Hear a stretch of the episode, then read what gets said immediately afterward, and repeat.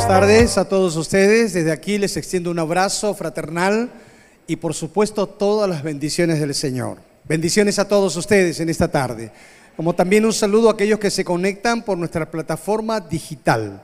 Bueno, siempre queremos que usted se sienta como en casa. Usted se sienta aquí como en familia. Por esa razón, nosotros no queremos pasar por alto, no queremos pasar por desapercibido el hecho de que tenemos seguramente aquí algunas visitas. Una vez más, queremos extender un saludo muy, muy especial. Queremos saber quiénes y cuántos aquí hoy nos están visitando. ¿Tendría usted la amabilidad de levantar su mano? ¿Alguien que nos visita? ¿Por aquí? ¿Por alguno de los lados? Con toda confianza. ¿No tenemos visitas y somos de casa? Bien, en todo caso, bienvenidos a todos una vez más. Este video que ustedes han apreciado tiene que ver con la serie de temas que vamos a empezar durante estos domingos y que básicamente tiene que ver con el estudio de la epístola del apóstol Pablo a los Efesios. Hemos titulado a la serie Las bendiciones espirituales en la vida del creyente. Una de las cosas que tenemos que tener en cuenta toda vez que tengamos que estudiar un libro de la Biblia, o en este caso las epístolas del apóstol Pablo, lo importante es aprender a tomar en cuenta el contexto en el que se escribe la epístola. Recuerde entonces, la palabra clave es el contexto.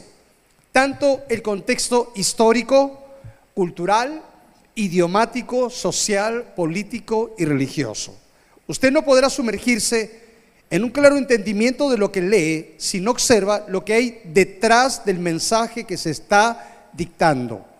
El riesgo de no tomar en cuenta el contexto es llegar a conclusiones equivocadas o también a interpretaciones cerradas.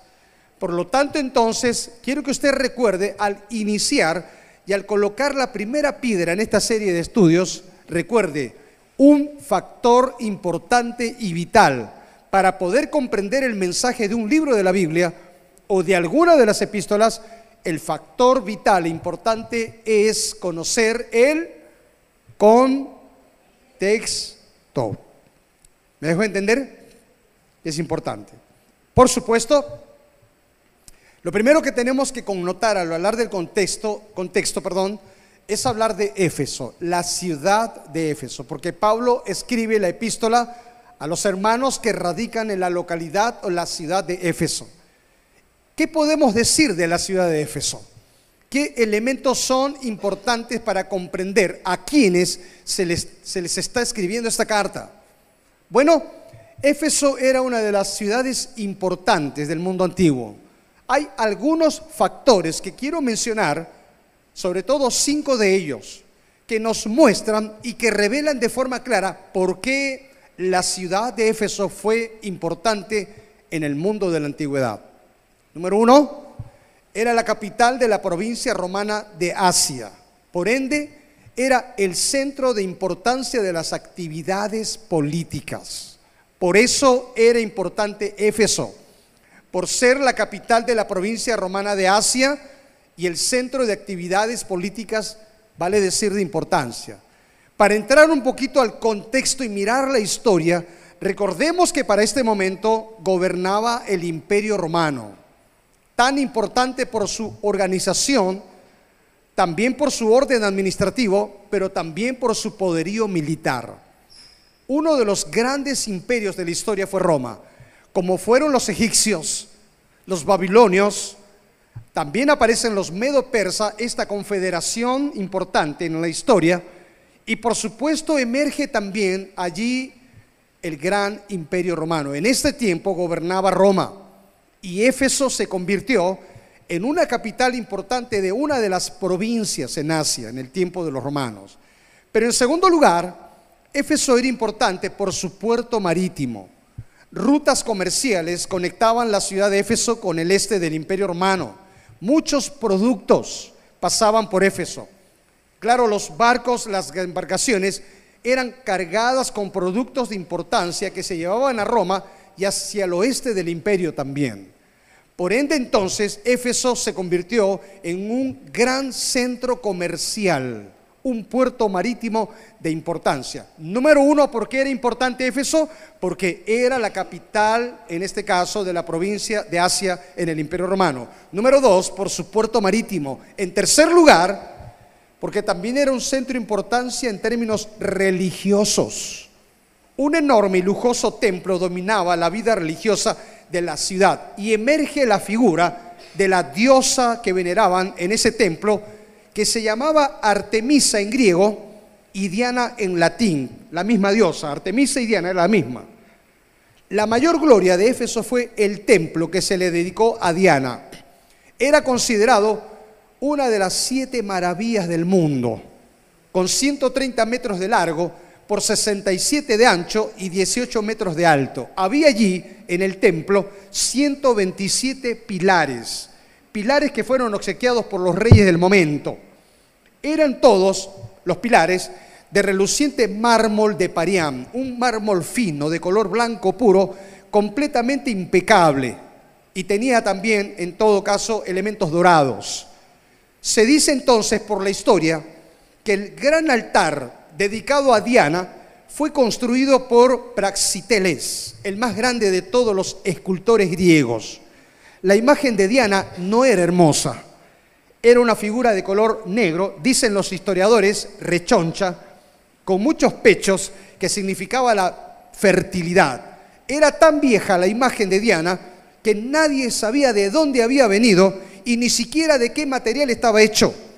La historia refiere que los de Éfeso creían que la imagen había descendido del cielo. Y de muchas partes del mundo llegaban al templo de Diana, no solo para conocer la majestuosidad del templo, sino también para venerarla. El templo de Diana tenía una característica, se había convertido en asilo para los criminales. Allí quienes tenían serios problemas con la ley se albergaban y de alguna manera se sentían protegidos. De tal manera entonces que encontramos que Éfeso era importante por ser capital de la provincia romana de Asia, en segundo lugar porque era puerto marítimo importante y también porque era un centro de religioso visitado por el mundo, había mucho peregrinaje. Pero en cuarto lugar, era un centro de superstición pagana. Éfeso era famoso por el tema de los encantamientos, las prácticas ocultistas, hechizos, llamados cartas de Éfeso. Allí se practicaba todo tipo de superstición. Había los que prometían éxito en los negocios, éxito en el amor. Y por supuesto, esto de los amarres que viene de esos tiempos también. De tal manera que mucha gente acudía a Éfeso por estas prácticas, pero también llegaban a comprar lo que se conocía como los pergaminos mágicos o cartas de Éfeso que se usaban como amuletos de la buena suerte. Finalmente, Éfeso era una ciudad cosmopolita. Historiadores refieren que en el tiempo en el que Pablo escribe esta carta, aproximadamente habían 250 mil habitantes. Si nosotros vamos a estudiar la carta a los Efesios, tenemos que entender el contexto. Y para entender el contexto tenemos que estudiar sobre la ciudad de Éfeso bajo las características que desde aquí he tratado de compartir con ustedes. Por supuesto, la pregunta que surge es, ¿cómo se establece la iglesia de Éfeso en este contexto? Y para eso quiero pedirles que me acompañen a abrir sus Biblias en el libro de Hechos capítulo 18, versículo 19.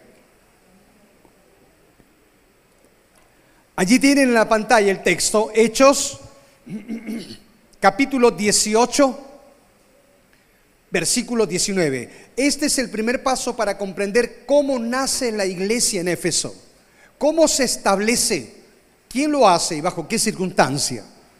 Hechos 18, 19. Y llegó a Éfeso. La pregunta es, ¿quién llegó a Éfeso? Pablo.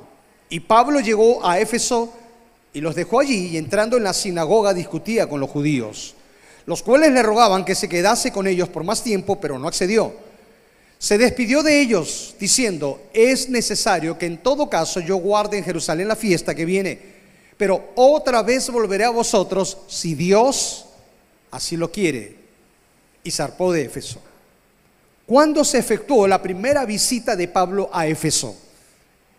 Escuche bien. Mire aquí, durante su segundo viaje misionero, Pablo efectúa la primera visita a la ciudad de Éfeso. Allí lo primero que hace Pablo es predicar en las sinagogas. Las sinagogas eran centros comunales o centros donde los judíos se reunían para la lectura de la ley y para las liturgias hebreas.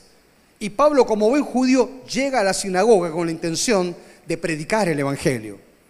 Al punto tal impactó con su predicación que la gente le rogaba que se quedase, pero Pablo no accedió, porque Pablo quería llegar a Jerusalén para una de las grandes fiestas y para llevar la ofrenda a quienes estaban pasando necesidad.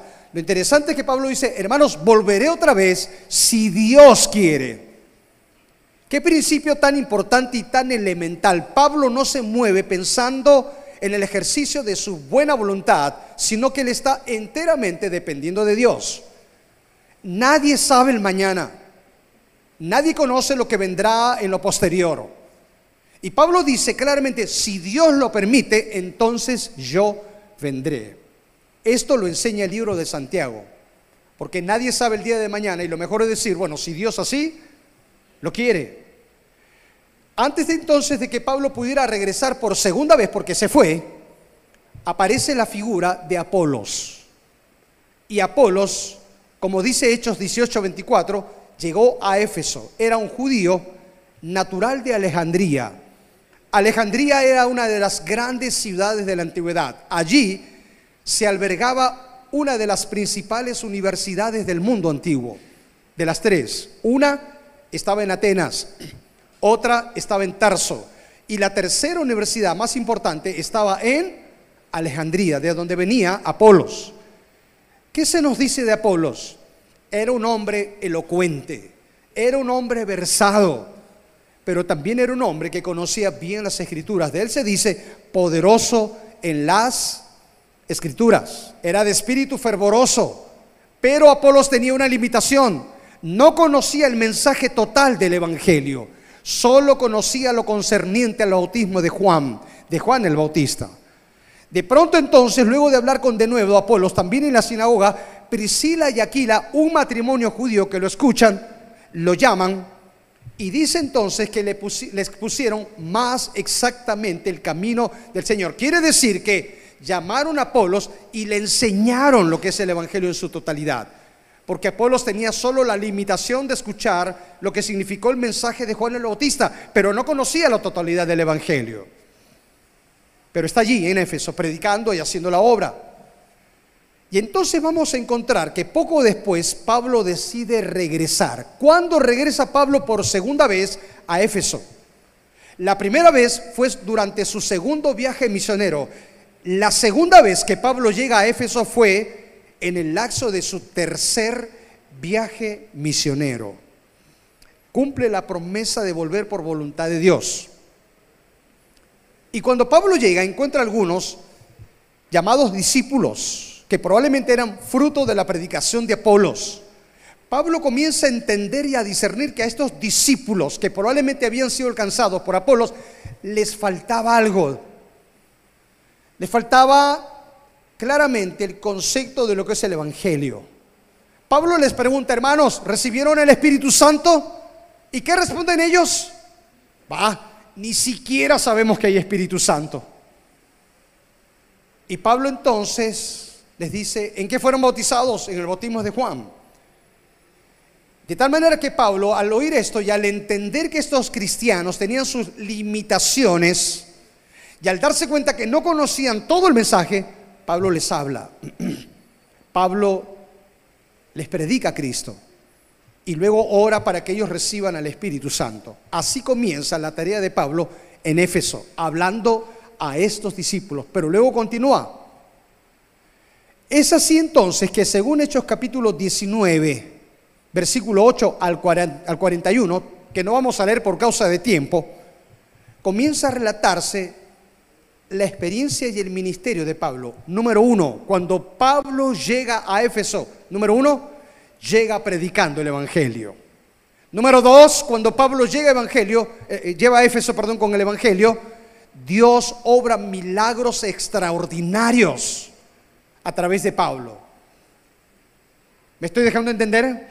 Número uno, llega predicando el Evangelio. Número dos, milagros del cielo se revelan a través de Pablo.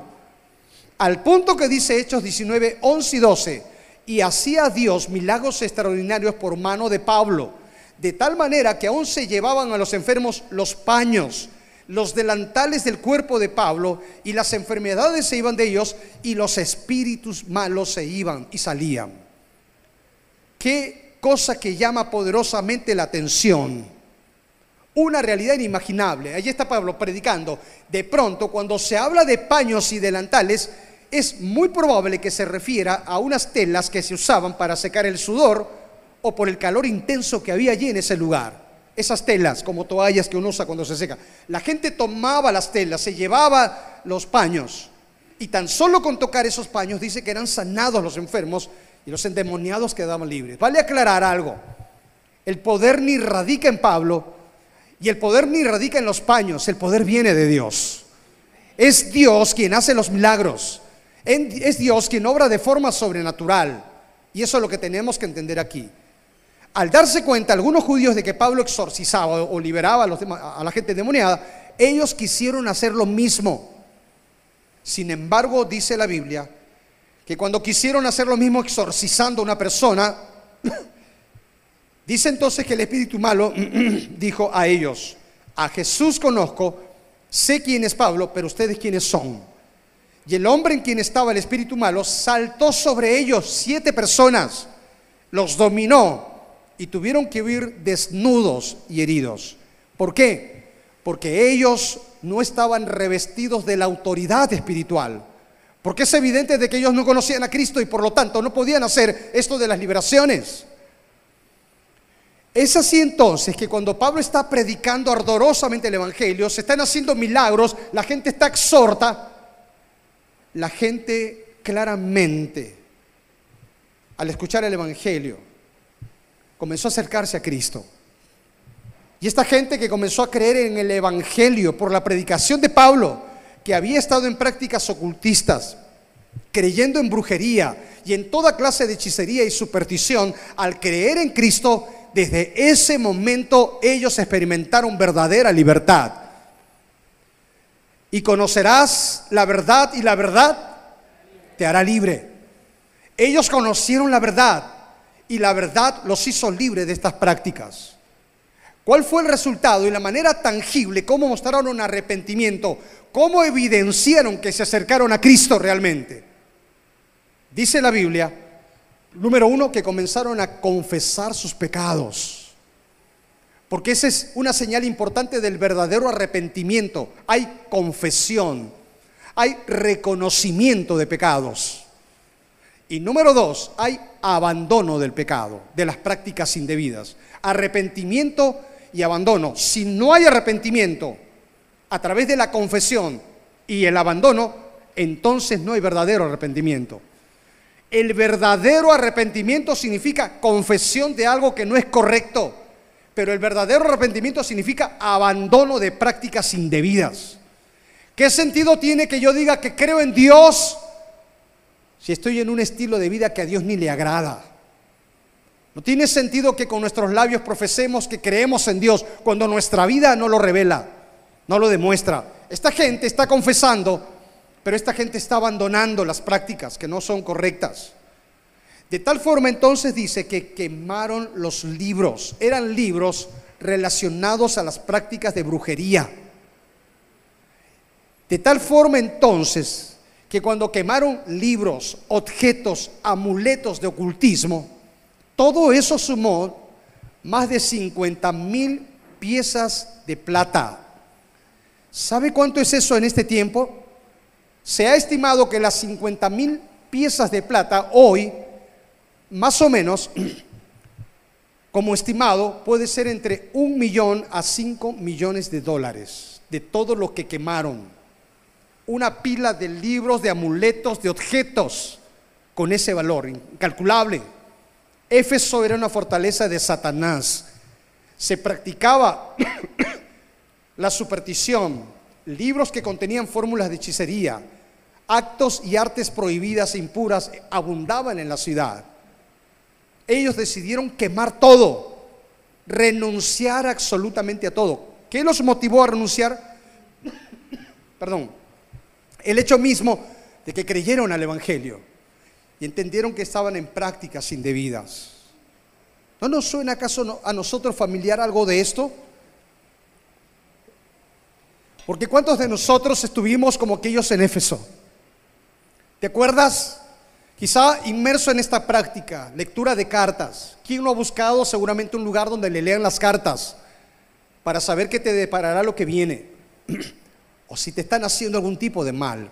Los baños florales. En muchos negocios se aplican los baños florales para tener cierta prosperidad. Objetos detrás de nuestras puertas, ¿sí? ¿Ha visto? Colocan detrás de las puertas objetos de suerte, objetos que puedan proteger el hogar o evitar que el mal pueda ingresar.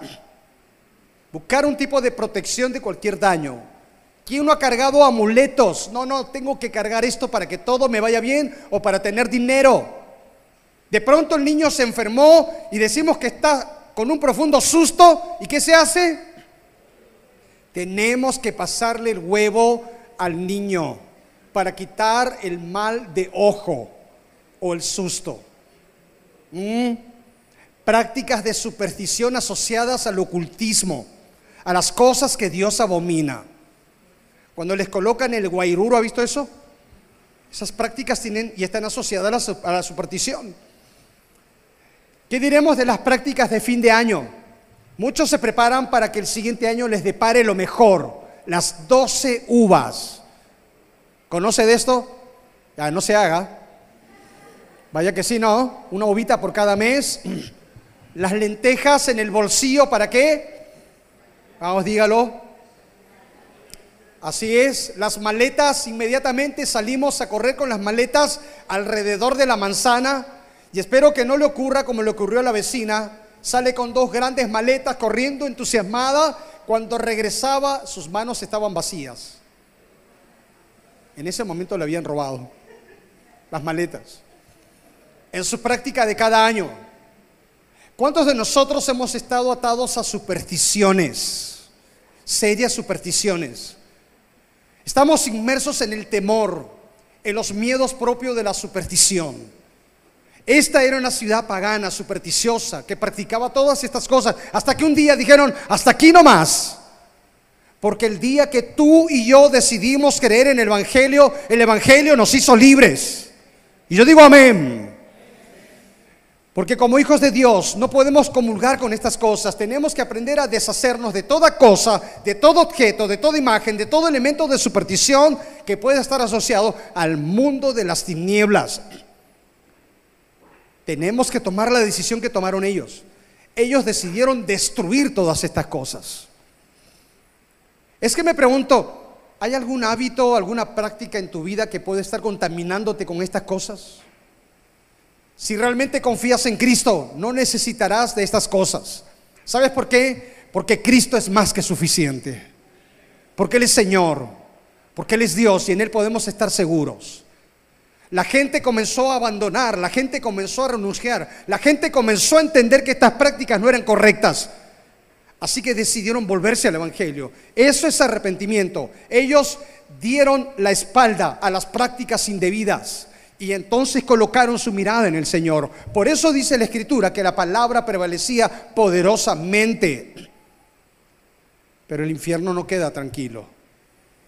Porque entonces cuando los que trabajaban los templecillos de Diana, porque hacían negocio con imágenes, con platería y todo esto, se dieron cuenta que su negocio se estaba yendo a la quiebra porque la gente estaba acercándose al Dios verdadero a través de Cristo, ellos entonces levantaron oposición. Porque eso es lo que hace el infierno. Toda vez que se predica el Evangelio, el infierno no está tranquilo. Pero nunca te olvides, somos más que vencedores por medio de Cristo. Y eso es lo que tenemos que entender. De tal manera que Pablo no se amilanó frente a la oposición y pasó un total de tres años en Éfeso. Allí la iglesia comienza a nacer, la iglesia comienza a crecer, la iglesia comienza a establecerse. Tres años, Pablo predicando, Pablo enseñando, Pablo preparando a los líderes y fortificando la vida espiritual de los creyentes y motivándoles a que también lleven el Evangelio a otros lugares. Cuán importante es esto. Número uno, entender. Hay lugares donde todavía no hemos llegado con el Evangelio. Pueblos y ciudades, aldeas, inmersas en la ignorancia espiritual, viviendo en las tinieblas de la idolatría, la decadencia, la corrupción y el ocultismo. Necesitamos llegar a esos lugares. Necesitamos entender que donde vayamos con el Evangelio hay que formar discípulos cimentados en la verdad del Evangelio en forma total. Hay que comprender que Dios ha dicho en su palabra, pero recibiréis poder. Poder para predicar el Evangelio y poder también para obrar sobrenaturalmente en el nombre de Cristo. Como Dios mostró su poder en el tiempo de Pablo, Dios hoy, dice la palabra, es el mismo de ayer, de hoy y de siempre. Y Él puede seguir mostrando su poder en esos tiempos. Amén. Tenga en cuenta entonces que toda vez que la iglesia predique el Evangelio y arranque vidas del infierno al reino de Cristo, el infierno no estará tranquilo. Se levantarán batallas. Pero Cristo dijo, yo edificaré mi iglesia y las puertas del infierno no vencerán a la iglesia. Gloria al Señor por esto. Es lo que tenemos que entender. Para ir cerrando un poco de esto, ¿quién es el autor de la carta a los Efesios? ¿Y en qué fecha se escribe? De forma natural sabemos que el autor es el apóstol Pablo. La carta se escribe, ¿sabe desde dónde? Desde la cárcel romana. Por eso se le conoce a esta epístola como una de las epístolas de la prisión. Pablo está preso y está preso por causa de su fe en Cristo. Desde la cárcel escribe alrededor del año 61-62. ¿Cuál es el propósito de la carta? ¿Por qué Pablo escribe esta carta? Por dos razones. Número uno, lo que conocemos por la razón doctrinal porque Pablo va a enseñar las grandes y profundas verdades doctrinales. Por eso le digo desde aquí, usted no se pierda estos domingos, porque si usted se pierde un domingo, usted va a perder la hilación de las enseñanzas de las grandes doctrinas. Este es un libro que en sus primeros tres capítulos refiere los grandes dogmas del cristianismo. Y del capítulo 4 al 6 la segunda razón es lo que se conoce como la razón práctica, vida cristiana práctica. La razón doctrinal y la razón práctica. Hoy quiero que me acompañe a ir a la carta a los Efesios para ir juntos tomando en cuenta lo que dice aquí. Vamos, Efesios capítulo 1. Vamos, mueva allí sus páginas o su dispositivo Y vamos al capítulo 1, versículo 1 y 2. Vamos a leer juntos el versículo 1, por favor, vamos. Termino de contar tres y leemos juntos el versículo 1. 1, 2, 3. ¿Qué dice?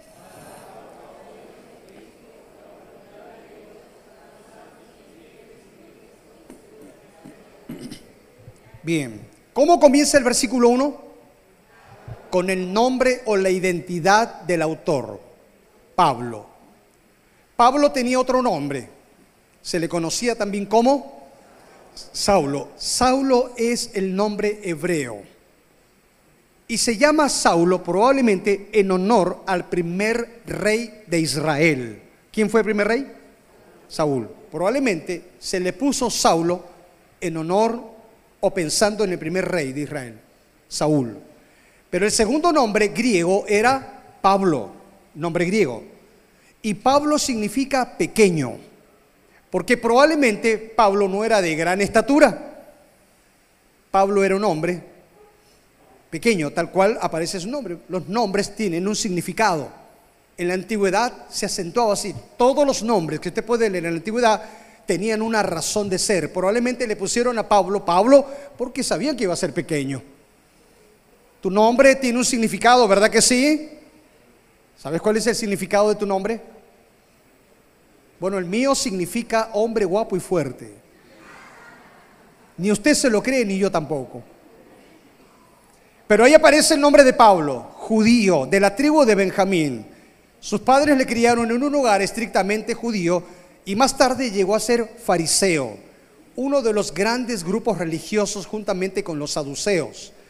Los fariseos eran escrupulosos en el cumplimiento de la ley. Y ese era Pablo. Antes de conocer a Cristo era un fanático. Estaba enseguecido por desaparecer al cristianismo. Decidió perseguir a los cristianos. Consintió con la muerte de Esteban. Y en ese momento en que estaba en caballo yendo hacia Damasco para perseguir a la iglesia, una luz resplandece sobre Pablo. Era Cristo.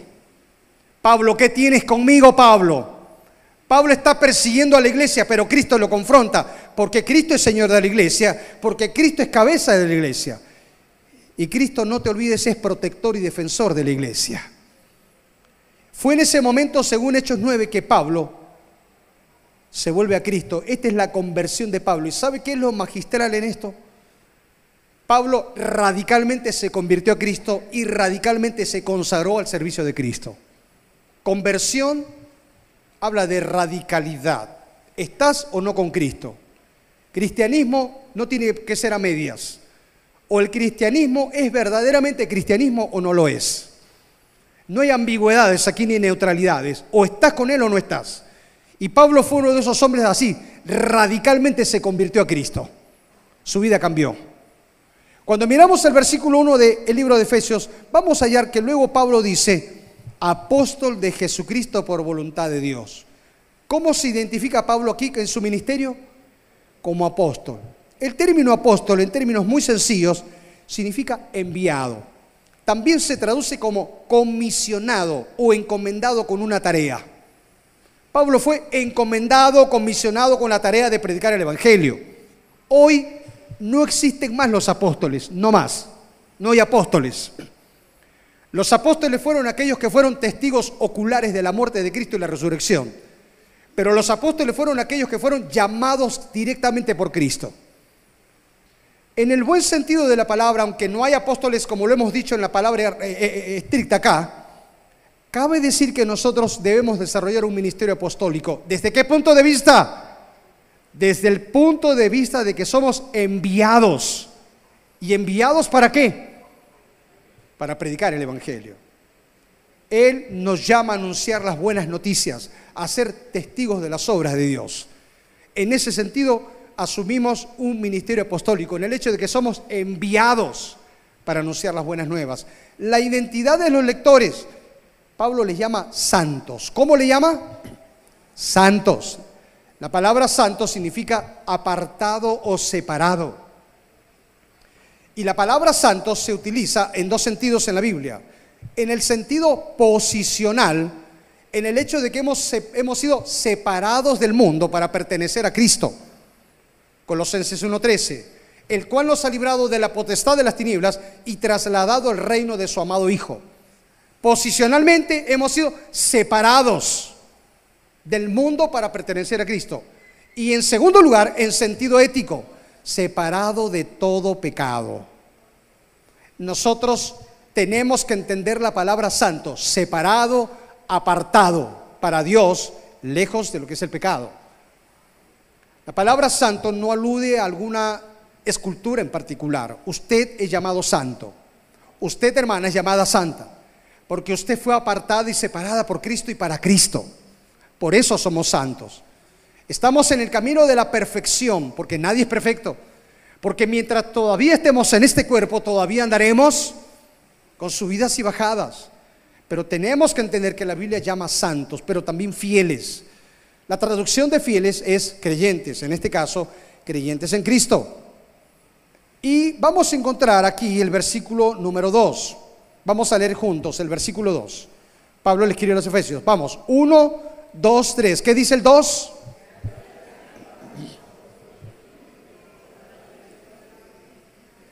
Como en muchas de sus cartas, Pablo saluda de esta manera. Este era el saludo característico, el saludo que se empleaba comúnmente. Y Pablo utiliza dos palabras. ¿Cuáles son las dos palabras que usa Pablo para el saludo? Número uno, gracia. La otra, paz. El término gracia viene del vocablo charis o charis, que significa regalo inmerecido. Pero la palabra gracia también significa bendición. ¿Estamos? También significa bendición. Cuando Pablo saluda, les está diciendo, hermanos, que Dios les bendiga, gracia. gracia. Pero también les dice paz. Los judíos utilizaban la palabra paz toda vez que se saludaban y enviaban una bendición. Por lo tanto, paz para el judío significaba más que ausencia de guerra o conflictos. Shalom, ¿se acuerda del shalom? Shalom es paz. Y la palabra paz significa bienestar. Bienestar. Y bienestar en todas las áreas, en todos los aspectos. Quiere decir entonces, iglesia, escuche con esto que termino. Quiere decir que Pablo está diciendo, hermanos, que la gracia, la bendición de Dios colme sus vidas, la paz, el bienestar del Señor también les alcance. Saludo característico que se daba en los tiempos en el que Pablo está escribiendo. Hoy le digo, iglesia del Señor, en ese mismo contexto, hermanos, hermanos, se los digo hoy, gracia y paz para todos ustedes. Que la bendición del Altísimo les acompañe. Que la paz profunda del Dios eterno gobierne sus mentes y sus corazones. Y el Dios de Israel defienda la causa de todos ustedes también. Amén. La próxima semana, Dios mediante, empezamos el estudio de las grandes doctrinas, las bendiciones espirituales en la vida del creyente. Quiero pedirles que se pongan de pie un momento y elevemos juntos una oración. Padre, gracias por esta oportunidad, por tu palabra, por lo que nos has hablado en este día. Ayúdanos a permanecer fieles, comprometidos con Cristo y con el Evangelio. De la manera que un día hubo un hombre como Pablo, cuyo corazón sintió una profunda compasión por los perdidos. Danos un corazón compasivo por los que no te conocen. Que entendamos que el tiempo se acaba, que Cristo viene pronto. Y hoy más que nunca, donde estemos, llevemos la luz para que las tinieblas se disipen Llevemos la verdad para que aquel que es esclavo sea libre. Y levantemos en alto el nombre de Jesús. Gracias por darnos este momento y por darnos la bendición de tu palabra en el nombre de Jesús. Amén. Gracia y paz para todos ustedes. Tomen asiento. Bendiciones.